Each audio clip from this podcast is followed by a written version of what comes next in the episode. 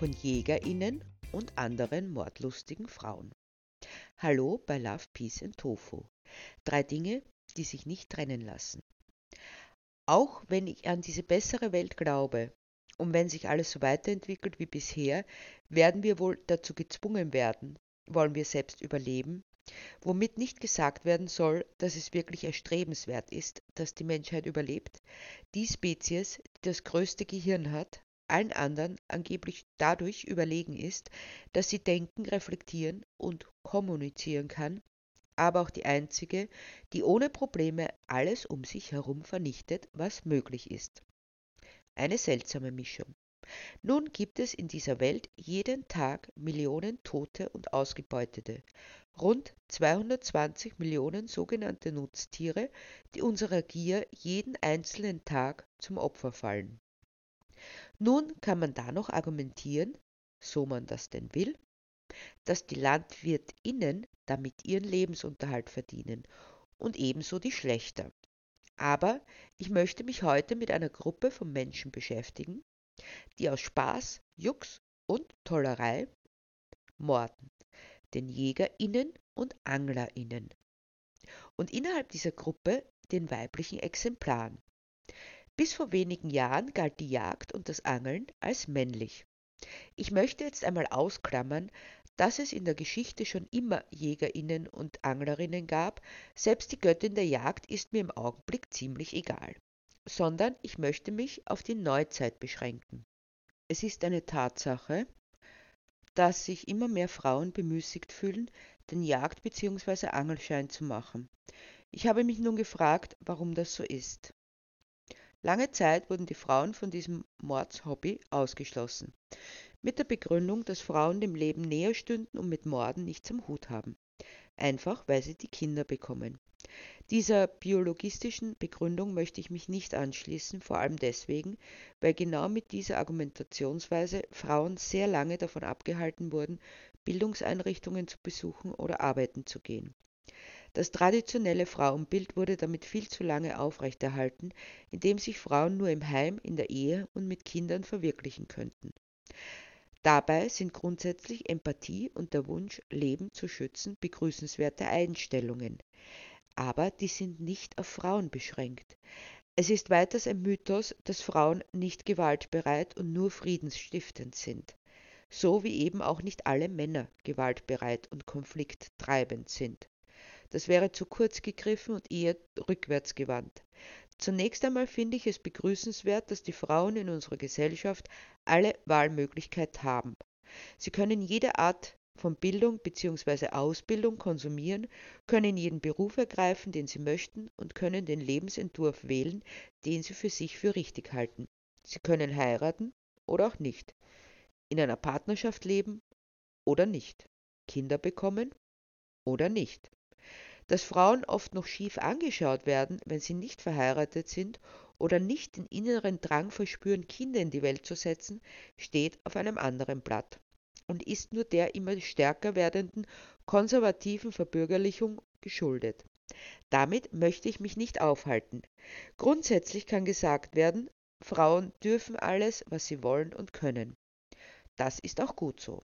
Kann man also sagen, jetzt wo Frauen alles dürfen, was sie können, jetzt dürfen sie auch morden? Es steht außer Zweifel, dass auch Frauen den Jagd- bzw. Angelschein machen können, ein Gewehr bzw. eine Angel zur Hand haben vermögen und ohne mit der Wimper zu zucken ein Lebewesen töten können. Das ist auch nie in Zweifel gestanden. Demzufolge könnte man annehmen, dass Frauen sich für diese Art von Hobby entscheiden, weil sie nun einfach sagen, ich mache, was ich will und ich kann das auch wie die Männer. Eine gewisse Trotzreaktion auf so lange Zeit des Verbots. Äußerst kindisch, denn dabei geht es nicht um die Sache an sich, sondern darum zu beweisen, dass Frauen doch die besseren Männer sind eine bedenkliche Entwicklung, denn Emanzipation heißt nicht, der bessere Mann zu sein, sondern Freiheiten zu bekommen, die Unterdrückung abzuschaffen und all die Möglichkeiten zu haben, wie wir sie heute vorfinden. Doch zu den Möglichkeiten kann Frau auch Nein sagen. Das heißt, ich kann mit meinem Gewehr, so ich einen Jagdschein habe, in den Wald gehen und Tiere töten. Ich muss es aber nicht. Ich kann mich ebenso gut für das Leben entscheiden. Angeblich ist das nicht der Grund für die massive Zunahme an Hobbymörderinnen. Aber was sind dann die Gründe? Eine Jagdzeitschrift hat nachgefragt und die fünf meistgenannten Gründe waren folgende. An erster Stelle steht die Liebe zur Natur. An zweiter der angewandte Naturschutz. Erst an dritter Stelle kommt die Freude an der Jagd. An vierter die Feststellung, dass Frau gerne wild ist. Und an fünfter die Ausbildung des Jagdhundes. Nun gehen wir zunächst auf die Liebe zur Natur ein. Das sagt nichts anderes, als dass ich mit der Natur nur verbunden sein kann, wenn ich ein Gewehr mithabe. Anders als jemand, die mit Fernglas oder Vogelbuch unterwegs ist. Die finden sicherlich keinen Zugang zur Natur. Da bleibt es oberflächlich, nur das Gewehr verbindet. Dass dieser Mensch die Natur anders erlebt, ist nachvollziehbar. Schließlich interessiert er sich nicht für die Schönheit der Flora, setzt sich nicht mit dem auseinander, was wächst, welche Insekten und Kleintiere sich tummeln, sondern er ist fokussiert auf Spuren und jagdbares Wild. Der Blick ist völlig verengt auf sein Ziel, was legitim ist, aus seiner Sicht aber nichts mit Liebe zur Natur zu tun hat sondern fokussiert ist auf das Töten der sich zufällig in dieser Natur befindlichen Lebewesen. Wäre es anders, würden die JägerInnen nicht mit dem Auto bis zum Hochstand preschen, sondern zu Fuß gehen.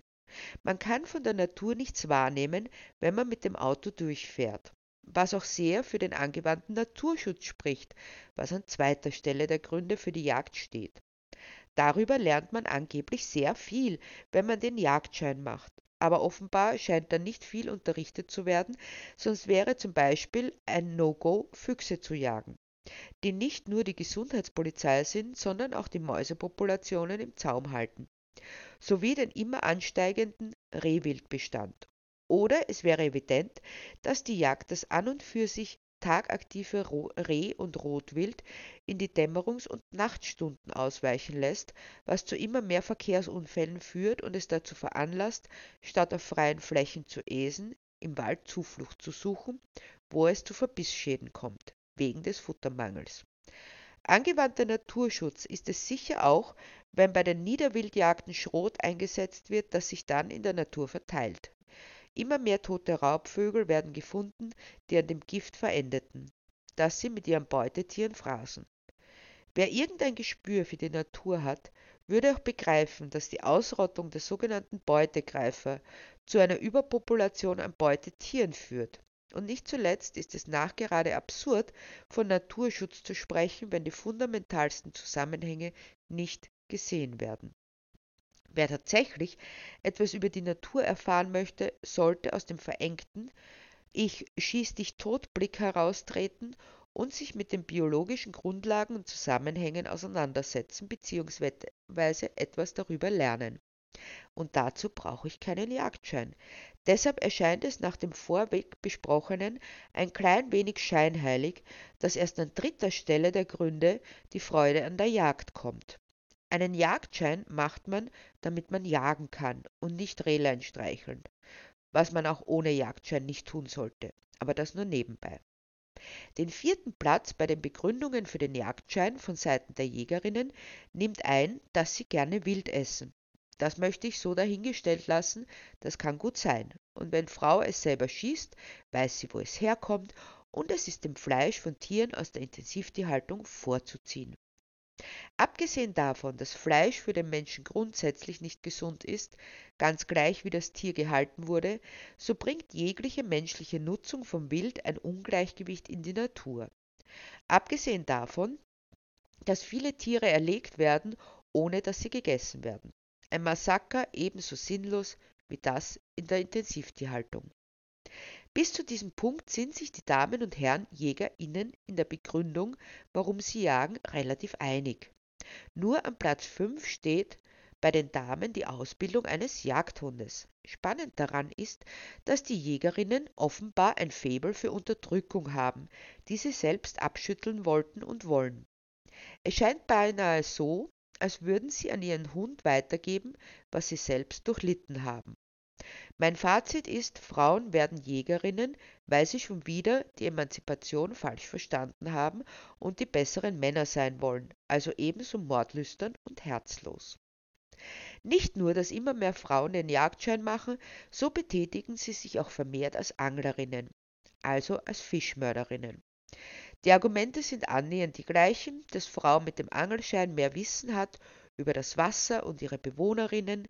Hier gilt dasselbe wie für die Jägerinnen. Ich brauche keine Lizenz zum Töten, um mich mit der Natur auseinanderzusetzen, über sie zu lernen und die Zusammenhänge zu erkennen.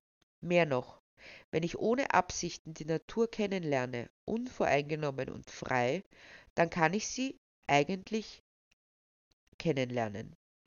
Mehr noch, wenn ich mich nicht selbst in die Rolle des Superraubtiers katapultiere, einfach durch die technische Ausrüstung, denn ohne diese wäre der Mensch unterlegen, kann ich mich als Teil der Natur sehen, involviert in den Kreislauf. Hoheitsgleich mit dem Präzisionsgewehr hilflose Tiere abzuknallen, stellt mich vielleicht über diese und die Natur, aber nicht in sie hinein. Wer mordet, kann das Leben nicht wahrnehmen, als es selbst in seinem Eigensein, sondern nur als Mittel zum Zweck der eigenen, niedrigen Instinktbefriedigung. Egal ob Männer oder Frauen morden, egal ob im Wasser oder an Land, beides ist gleichermaßen zu verurteilen. Aber statt die Lügen der Jagd und der Fischerei zu durchschauen, wird sie nun immer mehr weiblich tradiert. Nicht weil Frauen Mütter sind oder mehr Empathie haben, ist es verabscheuungswürdig, sondern weil sie sich aus freien Stücken dazu entschlossen haben, den Männern nachzueifern. Nicht alles, was man darf, muss man auch tun, nur um sich zu beweisen, dass Frau es kann und möglicherweise ihre männlichen Kollegen noch zu übertrumpfen.